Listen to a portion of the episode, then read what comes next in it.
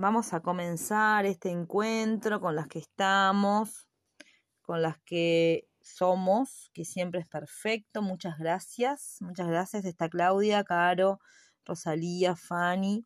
Y bueno, y todas las que escuchen este, este taller, este podcast, este encuentro, que decidí compartir en función de lo que emocionalmente hace en nosotras la cesárea. Este taller que también llamé así, el dolor de mi cesárea. Entiendo que todas las que están acá, entiendo yo, pero puede ser que esté equivocada, hayan atravesado cesáreas en su cuerpo. Pero si quieren me pueden contar si no fue así.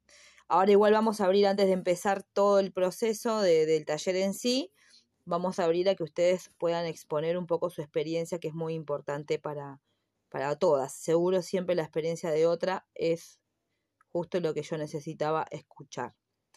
Bueno, para las que no me conocen de nada, les cuento que soy Constanza, creadora de Mujeres Lunares, que es mi, mi gran comunidad, la que adoro y la que vengo la que vengo poniendo todo mi corazón, mi experiencia y mi aprendizaje y para la que me sigo formando todo el tiempo.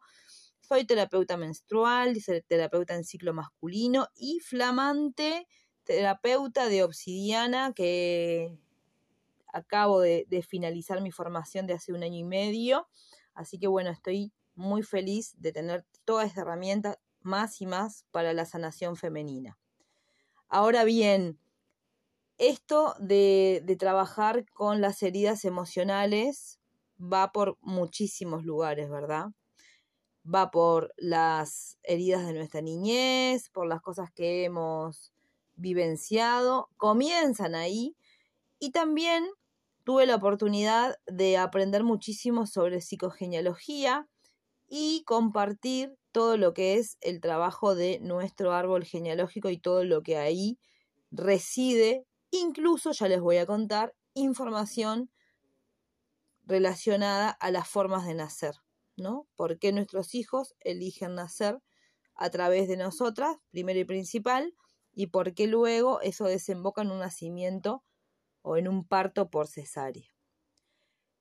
En mi vivencia personal, en mi cuerpo físico, atravesé tres, eh, tres cesáreas, totalmente diferentes cada una, totalmente por razón, o sea, por razones totalmente distintas, pero lo cierto es que nunca me cuestioné absolutamente nada más que lo que decían los doctores, ¿no? Yo eh, era muy joven, en, en esos tiempos mm, siguiendo todo lo que es el orden de, de los controles prenatales, ¿no? Establecidos por el sistema, con mucho miedo, eh, con toda una familia también ahí dándote más miedo, eh, tirándote encima más y más inseguridad. Bueno, lo que el ginecólogo dice, palabra santa, es como la palabra de Dios. Entonces, bueno, em, pasaron muchos, muchos años entre cada una y recién hoy que mi hijo más pequeño, la última cesárea, tiene nueve años, empecé a entender cómo esta herida tiene muchísimo más que ver conmigo que el simple hecho del nacimiento, ¿no? Conmigo, con, la mujer, más allá de la mamá o del nacimiento de mis hijos, que si no hubiera sido a través de, esta vía, se iban a morir claramente ellos o yo o los dos. Entonces, bueno, antes de seguir yo contándoles y, y, e introduciendo todo este lo que tengo para compartirles, quiero que por favor me cuenten ustedes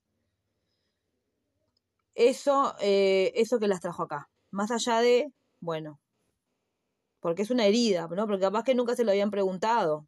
Capaz que no era algo que estaba molestando hasta que de repente empieza a molestar o empieza, empezamos a cuestionarlo y ver qué pasa ahí, qué hay ahí atrás. Así que si quieren les voy dando la palabra en el orden que las veo en la pantalla para no hacer entrevero y tengo primero arriba a Claudia. Hola Constanza. Hola hermosa. Rosalía, Fanny.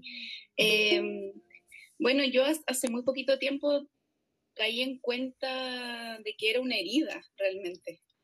Como que no, no me había dado cuenta y me di cuenta utilizando la obsidiana dorada, el huevito de obsidiana dorada. Eh, y no solo me di cuenta de esa herida, sino que también de una operación en los ojos, que también era un, tajo, una herida, y me vi como en medio de esta, como de este darme cuenta, que me provocó mucha impresión. Eh, y, es eso realmente como caer en cuenta, eh, todavía estoy como en, ese nivel de, sorpresa, eh, de que es una herida por un lado, quisiera indagar más sobre, sobre eso, eh, pero por sobre todo la sorpresa de darme cuenta que yo, que yo también, de algún modo, como que por esta obediencia que una tiene, eh, cae, cae en la sumisión, ya. Eh, es en un creerle absoluto al médico y seguir sus pasos y, y, eso es a mí lo que me ha, me ha tenido como más choqueada de algún modo, como ese nivel de, obediencia que tuve Sí. Sí, eso. Bueno, gracias, hermosa. Varias cositas y ahora tomo lo, lo de cada una y vamos abriendo allí. Gracias, gracias por tu compartir. ¿Tienes un hijo por cesárea, Claudia? ¿O más de uno? Tengo un hijo, sí, de 15 años. Ok. okay. ¿Y nunca tú atravesaste un parto natural? Bien. Gracias, hermosa. Gracias. Bueno, ahora tengo a Caro.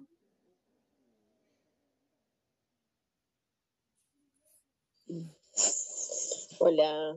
Hola, Pichona. Yo tengo dos hijos, acá está la cesárea. Este, y bueno, sí, como todas, este, hacemos caso así omiso de, de los médicos. Fue un embarazo muy complicado porque tuve tromofilia. Okay. A los ocho meses no, lo sacan, se moría porque empezó a bajar de peso, empezó a perder oxígeno. Y bueno, este, no tenía pensado la cesárea, fui a clases de parto, fui a todo lo que se hace, pero realmente no lo hice.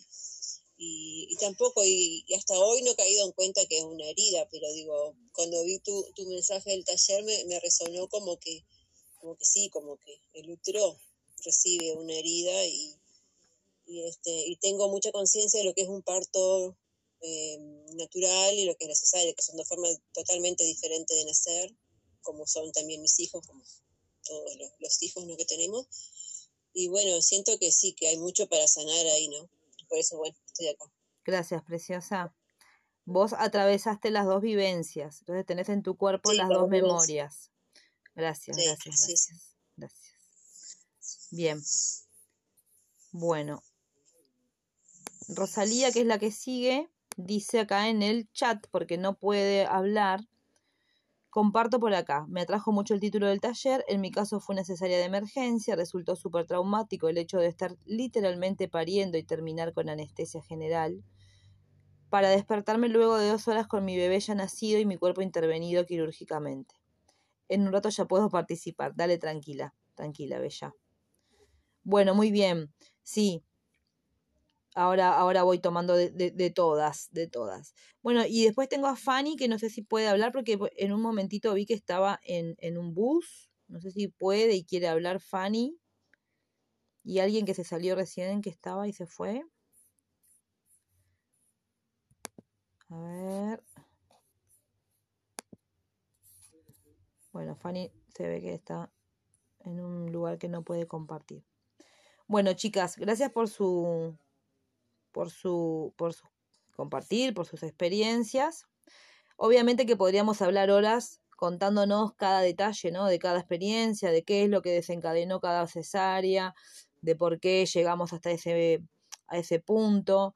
Em, podemos estar horas porque realmente es mucha la información. Ahí se desconectó. No.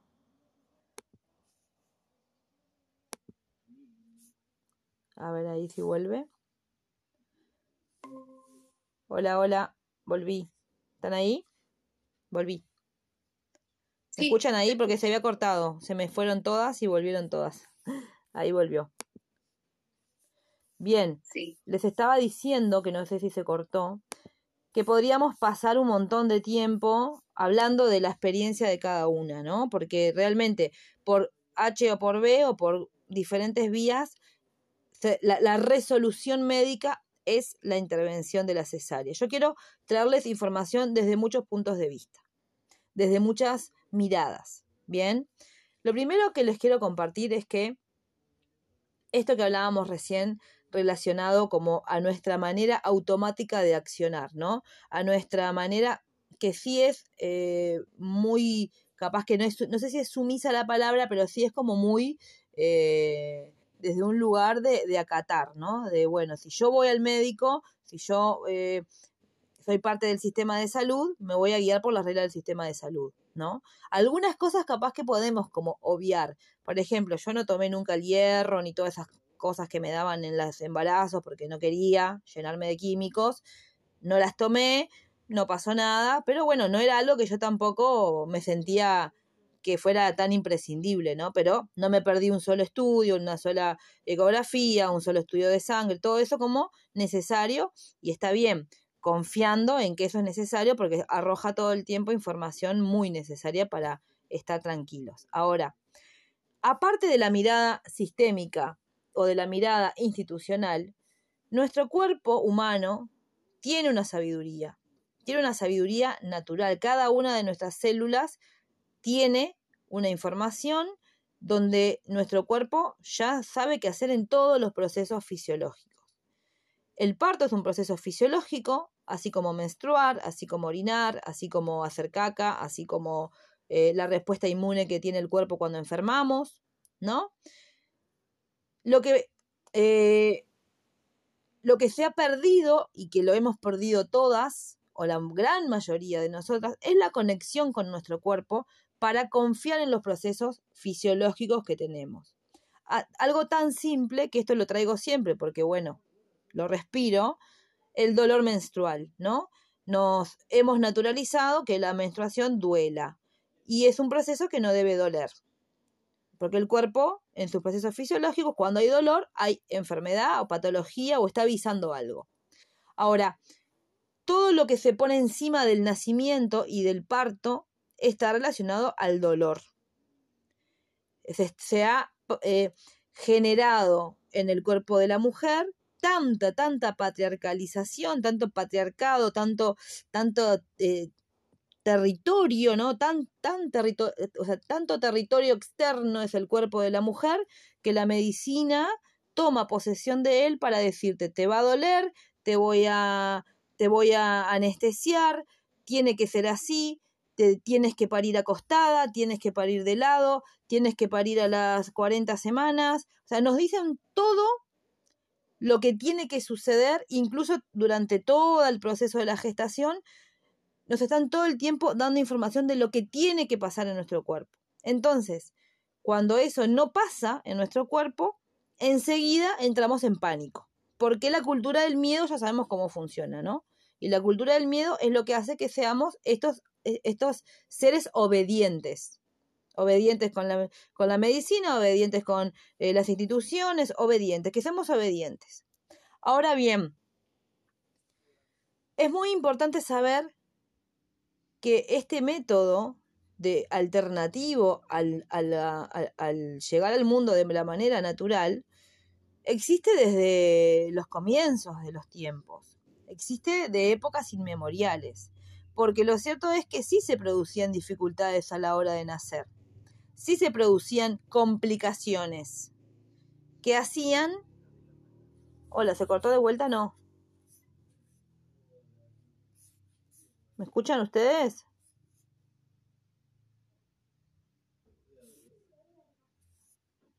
Sí, se escucha. Ah, gracias, gracias, porque se apagaron todas las cámaras. Eh, sí existían complicaciones y sí existían razones por la cual la biología de esa mujer, estamos hablando de antes de Cristo, ¿no? Vamos a suponer en la época de los romanos, que por lo menos ahí donde tenemos una información eh, como constatada de que se practicaban cesáreas con este nombre. De antes también, pero bueno, ahí es donde comienza a, a llamarse cesárea el proceso de abrir el abdomen de la mujer post-mortem. Esto se hacía, la madre ya se había muerto, entonces se abría el abdomen para salvar al, al bebé, para salvar al, al feto. Ese es el origen de este proceso. Ya la mujer muerta, bueno, alguno de los dos se podía salvar, se abría el abdomen y se sacaba al bebé. Esos cuerpos que no tenían la capacidad de parir de manera natural, por la razón que sea, si no había una intervención médica, si no había una intervención humana, iban a producir una muerte segura de ambos, primero de la madre y luego del hijo. ¿No? Como pasa en el reino animal. Si el, si el animal por alguna razón no puede parir y no hay alguien que intervenga, se muere, se muere, ¿no? Como que le, miremos el ciclo natural, cómo sería si no intervenimos. ¿Cómo sería? ¿Cómo, ¿Qué pasaría?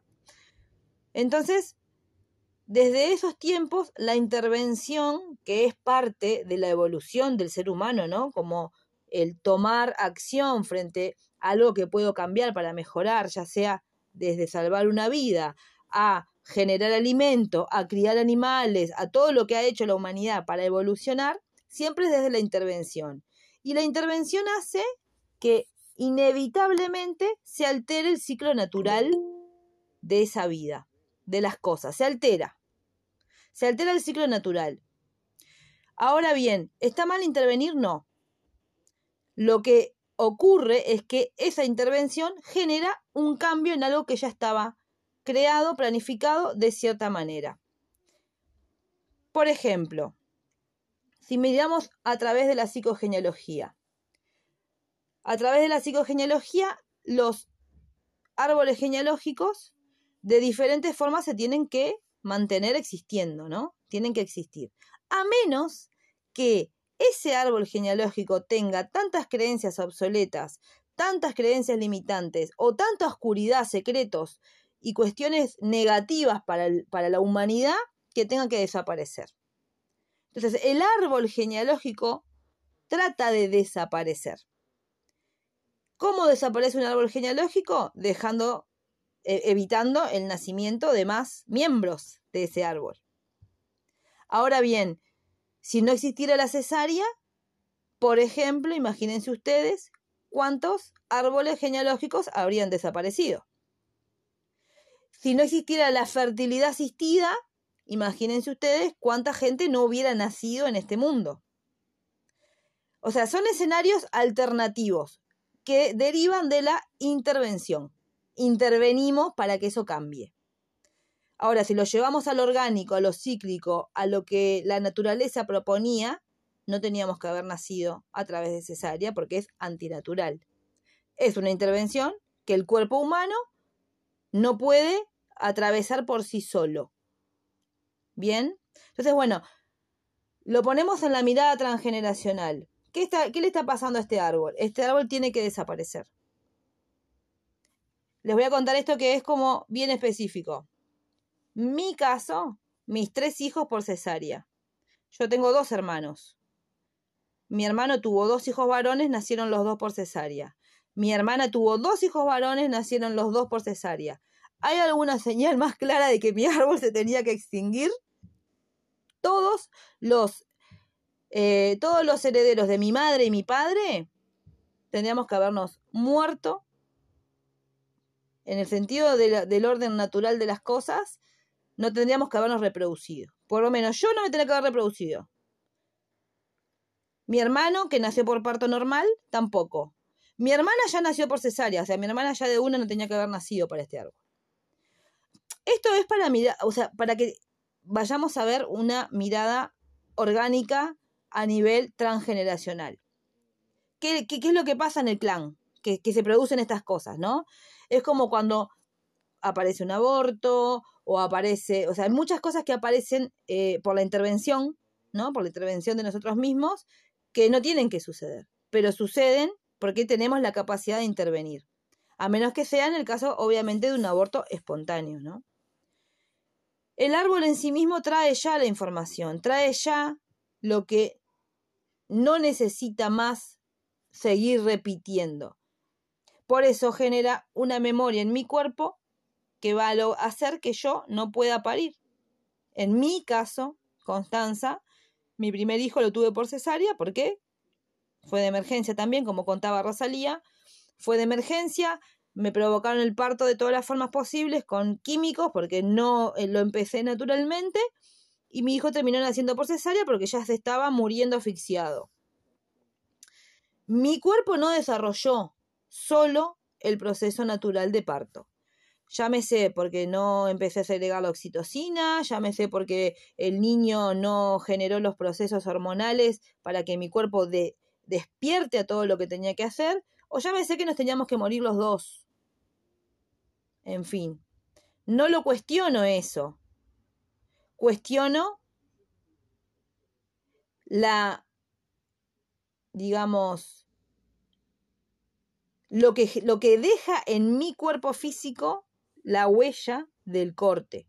No cuestiono que nos íbamos a morir y que nos salvaron la vida, porque claramente no estamos en el neolítico donde nos tendríamos que haber muerto, porque para algo nuestro mundo evolucionó y el hombre sí interviene. Para algo tenés un cáncer y te lo operan. Para algo, ¿no? También tenemos la oportunidad de vivenciar una medicina tradicional que va y corta. Pero también tenemos la oportunidad de entender y aceptar estas cuestiones a niveles emocionales, ¿no? Que es lo que estamos haciendo fuera de las instituciones, porque dentro de las instituciones no se mira estas cosas. Ahora bien, desde el punto de vista psicogenealógico, bueno, la información es, este árbol tenía que dejar de existir. ¿Por qué tenía que dejar de existir? Porque se vienen repitiendo patrones que son de dolor, memorias de dolor. Entonces, bueno, existe la intervención del hombre, estoy viva, no me morí en la cesárea, a través de mí llegaron varios seres a este mundo por el portal de la intervención, entonces claramente yo tengo la responsabilidad de cortar estos patrones repetitivos. Es como, bueno, atravesaste que tu árbol no se destruya a sí mismo, que no se coma a sí mismo, perfecto. Entonces ahora sé lo que tenés que hacer que eso es una mirada. Y es una mirada que siento como que encontré ahí en comprender por qué todos mis hermanos también trajeron a sus hijos al mundo así, ¿no? ¿Qué pasó? Esto es sin entrar en lo por qué te hicieron la cesárea, qué pasó ese día en ese preciso instante. Ahora, hay mujeres que pagan una cesárea que van y pagan para tenerla porque o tienen miedo, porque hay una cultura del terror al parto que está todo el tiempo dándonos información, ¿no? Eh, o porque tenemos la creencia de que es una operación y nada más. Entonces, bueno, no es una operación y nada más, porque sabemos que una vez que nuestro hijo nace, nosotros tenemos que empezar el puerperio tenemos que empezar el, criar ¿no? y el maternar inmediatamente, aún con el abdomen cortado en siete capas.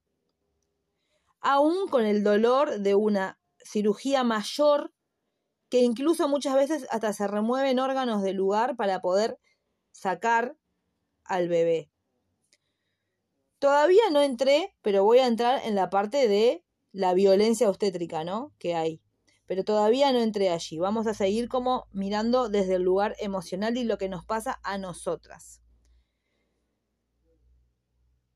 El corte, el corte en sí. Desde el punto de vista de la medicina tradicional, eh, de los pueblos latinos, de la medicina tradicional, digamos, del chamanismo más antiguo,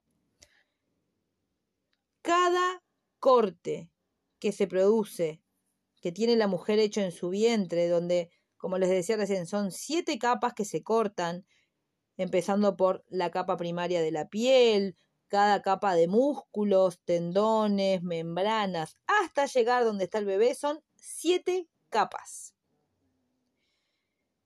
Desde el punto de vista de la partería tradicional, la cesárea representa las heridas que nosotras nos hemos hecho a nosotras mismas.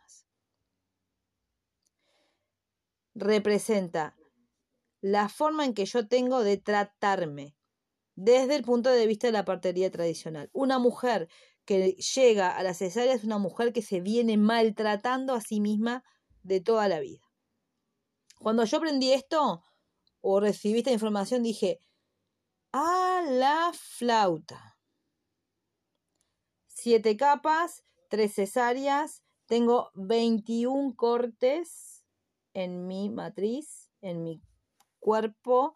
Están todas hechas una arriba de la otra, ¿no? Están todas en la misma línea. 21 cortes en mí, o sea, y yo me empecé a preguntar, ¿qué onda esto de mi, del maltrato a mí misma? Y me empezó a explotar en la cara toda la información. Toda la información. Porque de verdad que el maltrato que yo me hacía a mí misma era inmenso. Y empecé a entender más y más, más y más. Y esto tiene que ver ya como con esto de eh, quitar como las membranas arriba de lo institucional y entrar en lo emocional, nuestra responsabilidad nuestra responsabilidad. Imagínense que si nosotros estamos en una, venimos de un árbol genealógico que se tiene que desaparecer del planeta, ¿tendremos creencias positivas sobre nosotras mismas? ¿Tendremos creencias de amor propio, de sororidad, de lealtad? ¿Tendremos esas creencias? Seguramente las creencias que más pululan en nuestro ser son todo lo contrario, hasta que empezamos a transformarlo, ¿no? Pero si es como que empezás a atar las cosas y empezás a entender. Si mi árbol se tenía que auto, o sea, se tenía que, que, desaparecer de la tierra, sería porque todos los que venimos naciendo en este árbol venimos repitiendo patrones de dolor, de maltrato al cuerpo, ya sea por la alimentación, ya sea por eh, los vicios, de mm, padres eh, ausentes, de abusos, de todo lo que hay en el árbol. Entonces no me pareció tan incoherente la mirada de la partería tradicional. No me pareció para nada incoherente la mirada de la partería tradicional. Ahora, ¿qué más me, me, me, qué más se lastima en mí?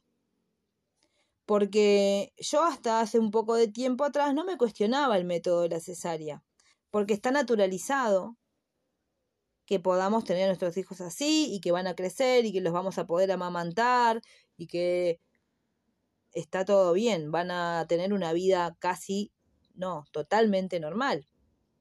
Yo, por ejemplo, sé que yo nací de parto normal.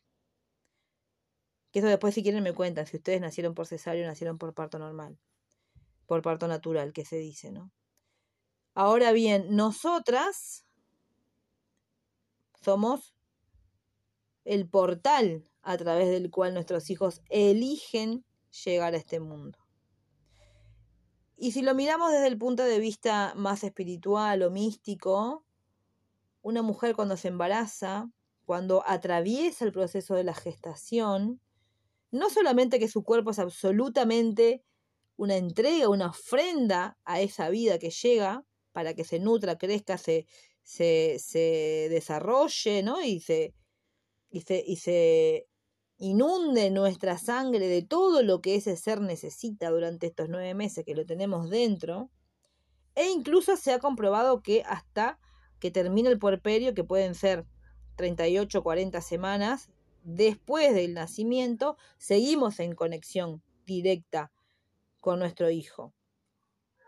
Y estoy hablando de semanas porque el puerperio se marca en semanas después de hasta casi los tres años del bebé puede extenderse el puerperio. Más allá de que haya lactancia o no, no es como la etapa esa de terminarlo de parir. Cuando se regulan nuestros ciclos de sueño, cuando ya podemos eh, separar ahí el tema de, de, del cordón umbilical que todavía sigue bastante prendido aunque ya haya nacido. Ahora, en toda nuestra gestación y nuestro cuerpo siendo totalmente el, el, e, ese nido, ¿no? Todo nuestro cuerpo ese nido para que nuestro hijo se desarrolle y crezca, generamos también una gran cantidad de hormonas diferentes. Y hormonas es igual a emociones. hormona disparada, emoción, hormona que falta, emoción. O sea, en nuestro mundo emocional lo rigen las hormonas. Lo sabemos porque nuestro ciclo es así, pero también sabemos que durante el embarazo empiezan a aparecer una cantidad de hormonas totalmente en exceso, porque generan un montón de nuevos procesos de comunicación dentro del cuerpo y nuestro mundo emocional también empieza a variar. Aparece el miedo, aparece la duda, aparece todo eso que el día del parto se termina, ¿no? El eh, no creernos listas o capaces para ser madres, el no tener ni idea de lo que vamos a hacer cuando lo conozcamos, el tener miedo a estar sola, o el no querer que nadie nos acompañe, en fin, todo lo que pasa ahí porque todo se, se va moviendo, porque las hormonas se mueven.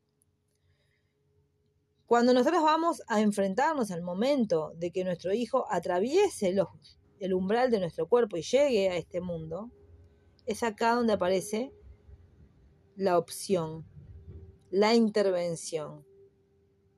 Y es acá donde seguro hay algún mecanismo que nos que, que, se empieza a desenvolver hasta que derivamos en la cesárea y todo eso produce que también nuestro bebé no atraviese nuestro canal de parto, nuestro canal vaginal, que nuestro bebé no reciba la información de que están haciendo, que el bebé se encuentre de un momento a otro fuera del lugar más cómodo y perfecto del mundo, que es la matriz, y se encuentre afuera que su cerebro todavía tarde tiempo en asumir que tiene que empezar a alimentarse y a respirar por sí mismo, porque ya no está más adentro, y que nuestro cuerpo también demore en detectar de que ya no está dentro de nuestro útero este ser. Entonces tenemos que empezar a producir leche, tenemos que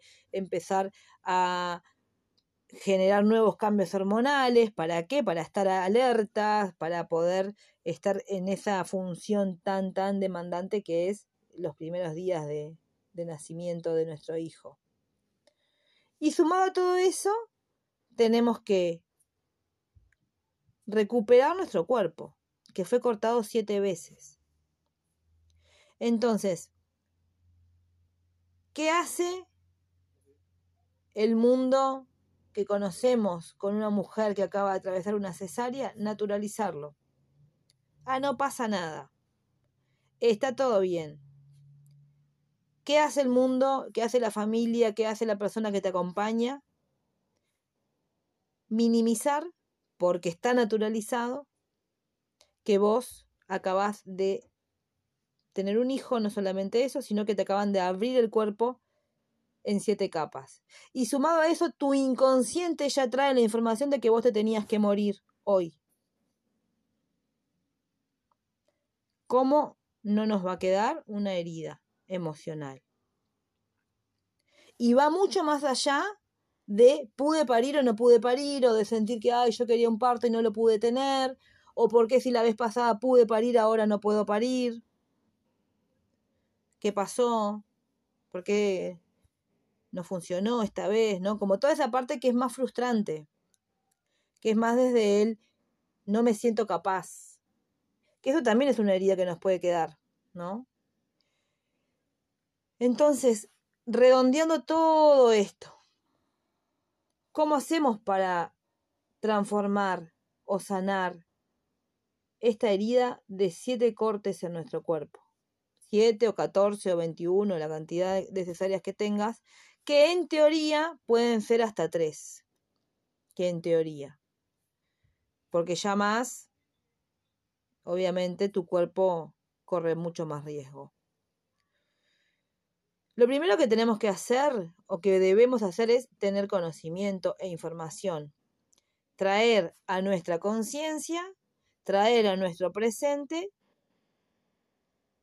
todo esto que tiene que ver con la información transgeneracional. Eso para mí es fundamental. Porque cuando yo entiendo eso, entiendo mucho más de por qué yo tuve que atravesar esto. Después sí puedo entrar en la violencia obstétrica, en todo lo que institucionalmente sucede, em, en que vos te cortaron la panza, salió el pibe, le tenés que dar teta, tenés que ocuparte, querés hacerlo, pero no te podés mover, no podés hacer caca, no podés comer lo mismo porque no se puede llenar tu, tu intestino, porque después cuando vayas a movilizar te va a doler el triple. No, no podés estornudar ni toser porque te morís de dolor.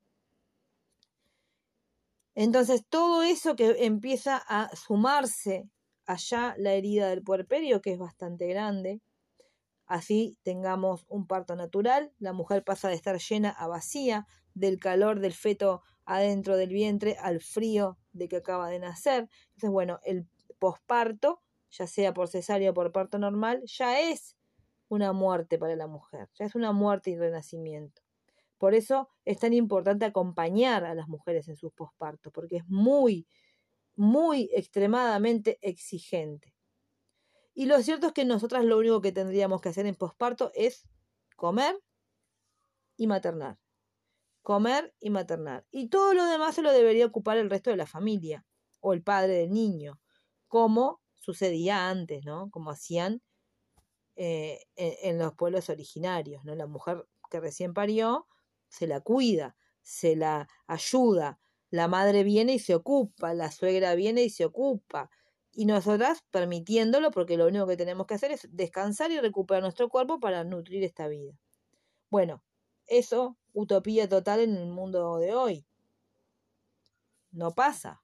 Y si pasa, tenés a tu suegra que te está diciendo un montón de huevadas, o a tu madre que te está diciendo, hace esto, hace esto, hace esto, ahora come aquello, ahora sentate así, ah, no le des de esta forma, no lo hagas de aquella. Tenés como esas voces que no son desde el cuidado y el amor, son desde el de yo sé lo que vos tenés que hacer, porque vos no sabés. Y ahí nuestra herida también, ya tenemos los siete cortes y tenemos todo el quick, quick, quick, quick y todo esto. ¿Qué hacemos con estas siete franjas cortadas? Bueno, primero que nada hacemos consciente todo esto.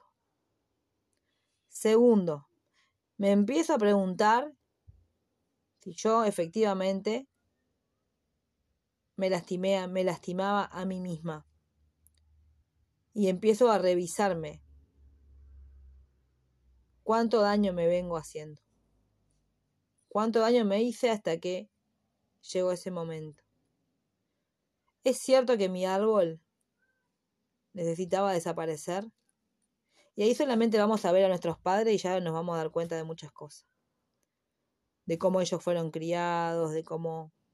Siempre sabiendo que la única, lo único necesario para los niños, para nosotros, para nuestros padres, para nuestros abuelos, formato niños, era amor y protección. Entonces ahí ya empezamos a entender muchísimo sobre esto de que nuestro árbol tenía que desaparecer. Y cuando hablamos de nuestro árbol, estamos hablando también del árbol espejo del padre de nuestro hijo, ¿no? Que también nació por cesárea. No estamos hablando solo de nosotras. Ahora, puede pasar que yo, con, el, con la misma pareja, con el mismo hombre, tenga dos hijos y uno sea por cesárea y otro no. Y ahí es muy importante saber cuánto yo confío en mí y cuán preparada estoy yo para que mi hijo atraviese este portal, siendo parte de este árbol que se tiene que extinguir porque mi anterior hijo fue por cesárea. ¿Y qué es lo que ese ser viene viene a construir a esta genealogía? ¿Qué es lo que este ser tiene de responsabilidad para con todos estos ancestros? Y eso cae en cualquiera de, los dos, en el que haya nacido por parto natural o en el que haya nacido por cesárea. Entonces, esto es mucha información y es algo que nosotros lo podemos generalizar, pero que seguro en cada mujer, en cada experiencia, en cada vivencia, tiene algo único para poderlo trabajar con cada una en particular. Aunque sí podemos hacer mucho con esta información que ya les compartí ahora. Me gustaría abrir un poco ahí a la palabra de ustedes, a ver qué les resuena y cómo lo sienten. porque eh, como que como se va por varias puntas y después todo eh, también toma un sentido, es como un montón de información. ¿Quieren compartirme algo?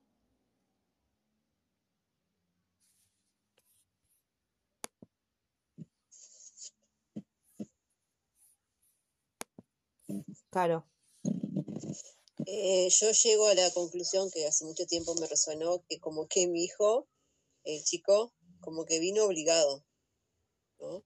Mm, Desde el inconsciente, porque yo perdí dos embarazos antes y ahora me estaba haciendo un poco de ruido si los legrados también son heridas. Yo tuve dos legrados con los otros que tuve que, eh, que abortar. Uno de forma ta, que yo decidí porque ya no había más nada que hacer y ta, este, no tenía feto, tenía solamente el saco amniótico, no tenía feto.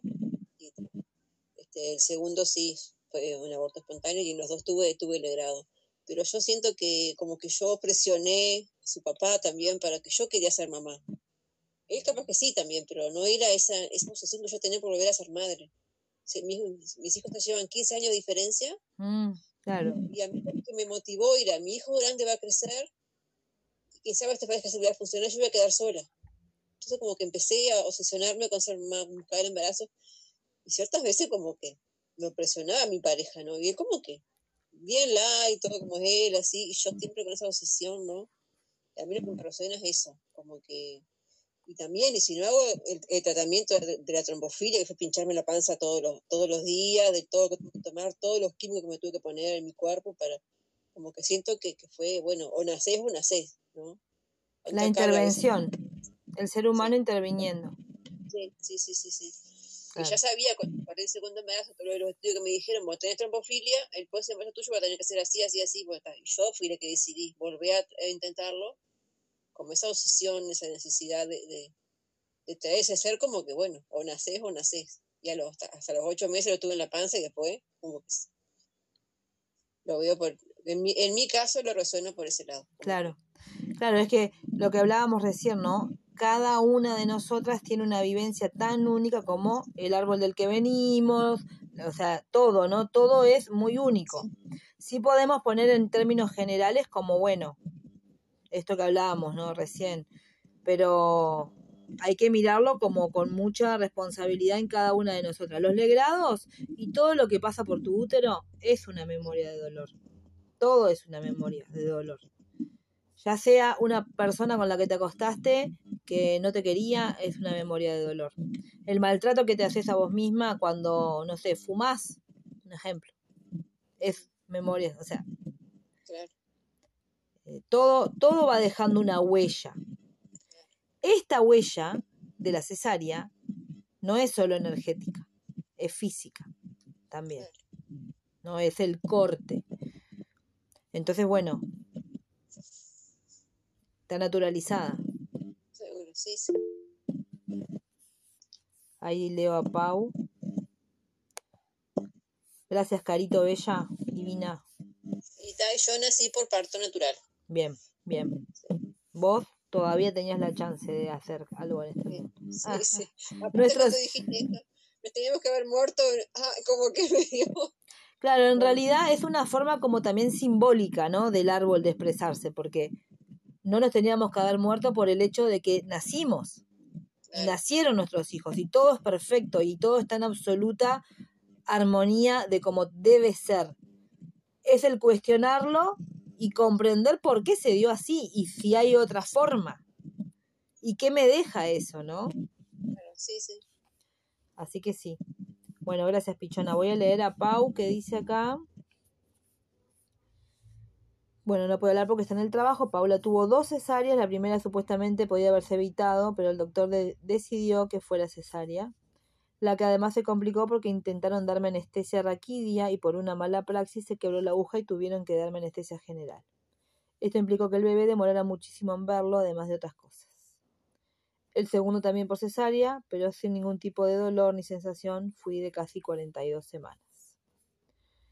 Hay algo también, chicas, que tenemos que tener en cuenta y es que somos prisioneras del sistema médico, ¿no? De la misma forma que te obligan a vacunarte, que te obligan a los controles, a que te, o sea, hay intereses económicos, claramente, ¿no? Yo el otro día estuve leyendo las estadísticas en nuestro país y hay un 52% de nacimientos por cesárea en Uruguay.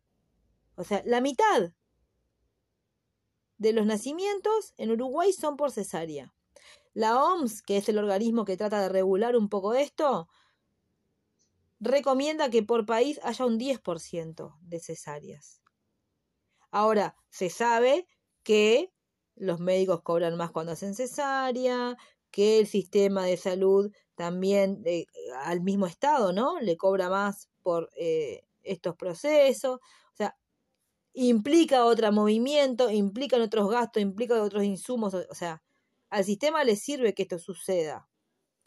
Los niños que nacen por cesárea no tienen contacto con la flora vaginal de su madre, por lo tanto, en general tratan, o sea, en general son niños que se enferman muchísimo de problemas respiratorios, que no generan una inmunidad natural porque su microbiota bacteriana no se desarrolla como se debe desarrollar.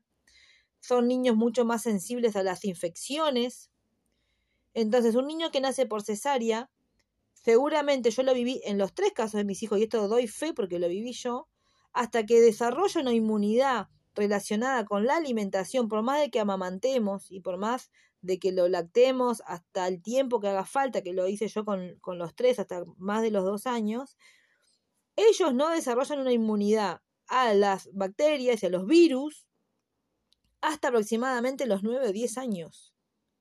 Y en todo ese periodo de tiempo son niños que te pasan con moco, que pasan con antibiótico, que están siempre con broncospasmo o que cualquier, eh, ¿no? hasta el frío los enferma o otro tipo de cosas. En mi caso era todo respiratorio lo que le pasaba a los gurises, hasta que llegaron más o menos a esa edad.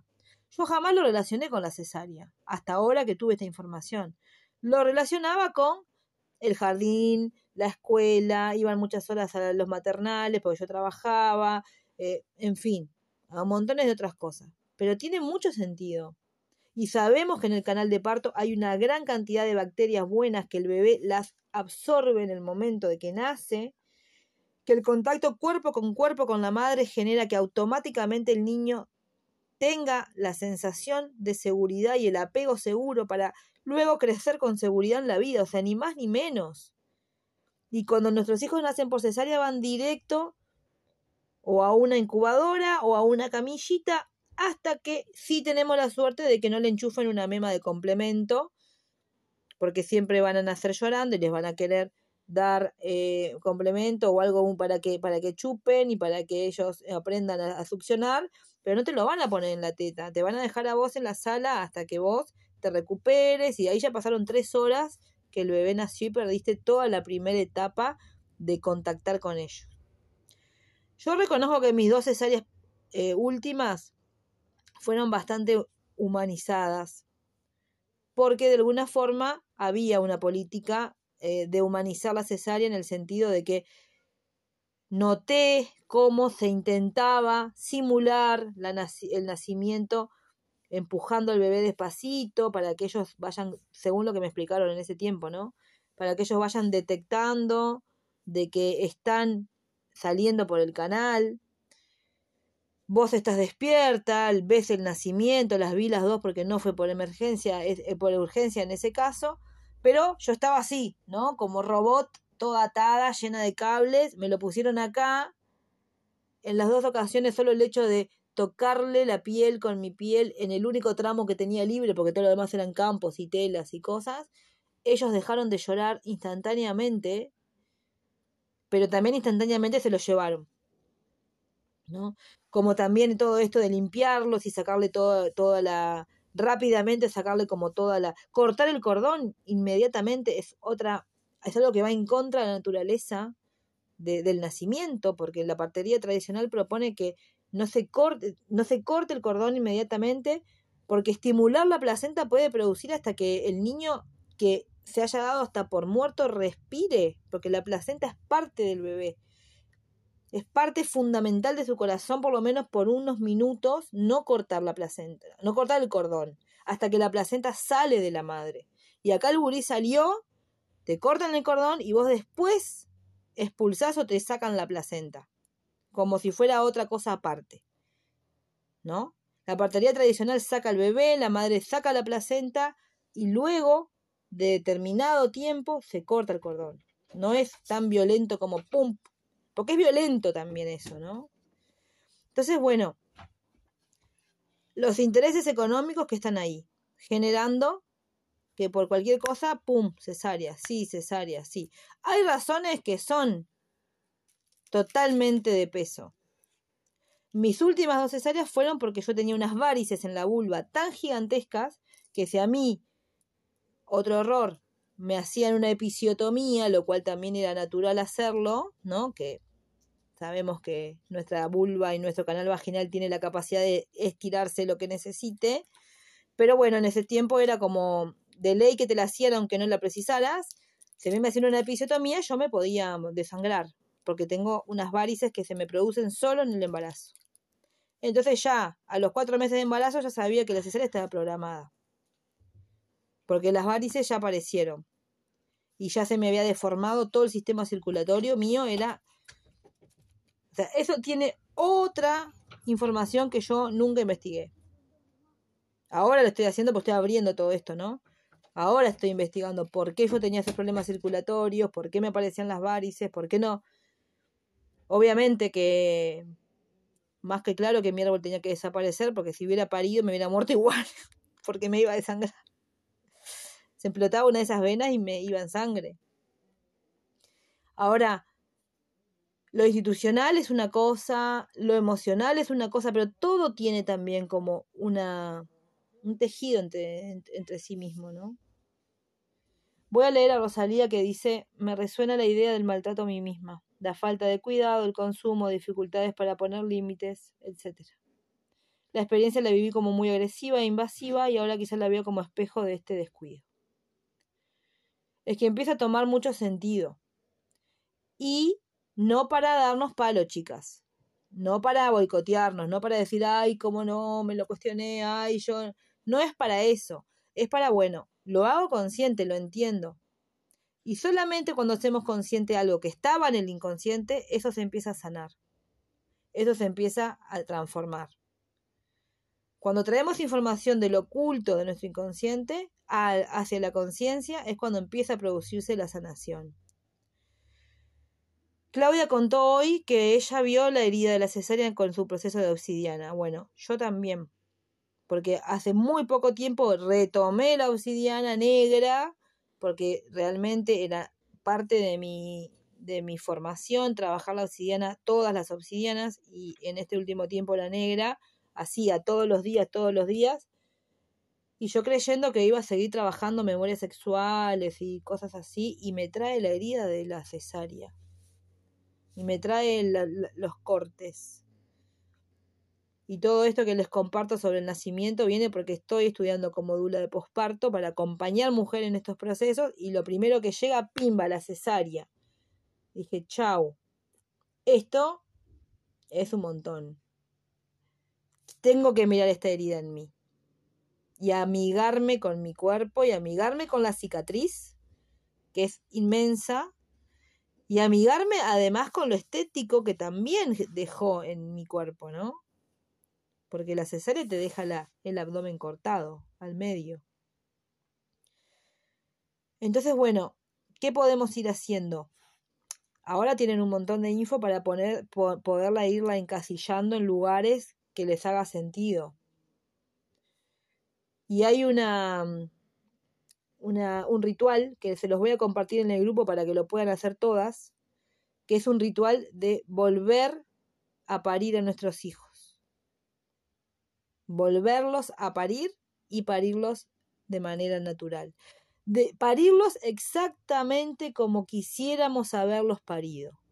De la forma que se nos hubiera soñado o que hubiéramos soñado. Ese ritual se los voy a compartir en el grupo para que lo vayan, porque tiene muchos detalles para hacer, es un acto psicomágico compartido por las abuelas parteras tradicionales colombianas con las que me estoy formando. Entonces se los quiero compartir con todo el amor para que ustedes también empiecen, empiecen con algo. porque es un montón. Después contarles que si alguna de ustedes siente entrar y profundizar más aún, ahí lo podemos hacer como un trabajo privado personal. Como está, ya saben que trabajo acompañando mujeres en diferentes áreas, ahí vamos a entrar en cada una con mis herramientas de psicogenealogía, de ciclicidad femenina, de obsidiana, de posparto y de todo lo que tengo para compartir. Pero ahí tenemos que sentarnos una a una nosotras juntas, y ver la historia de cada uno. Bueno, he hablado como un loro, pero me gustaría que ahora me hablen un poco ustedes y me cuenten más. Bueno, Rosalía sé que no puede, pero Claudia, vos si querés. Y voy a cerrar acá la grabación del podcast porque se me está terminando el tiempo y eh, agradecerles por escuchar y por compartir y expandir esta información hacia todos los rumbos, hacia todas las direcciones, hacia todas las mujeres que así lo sientan. Un abrazo.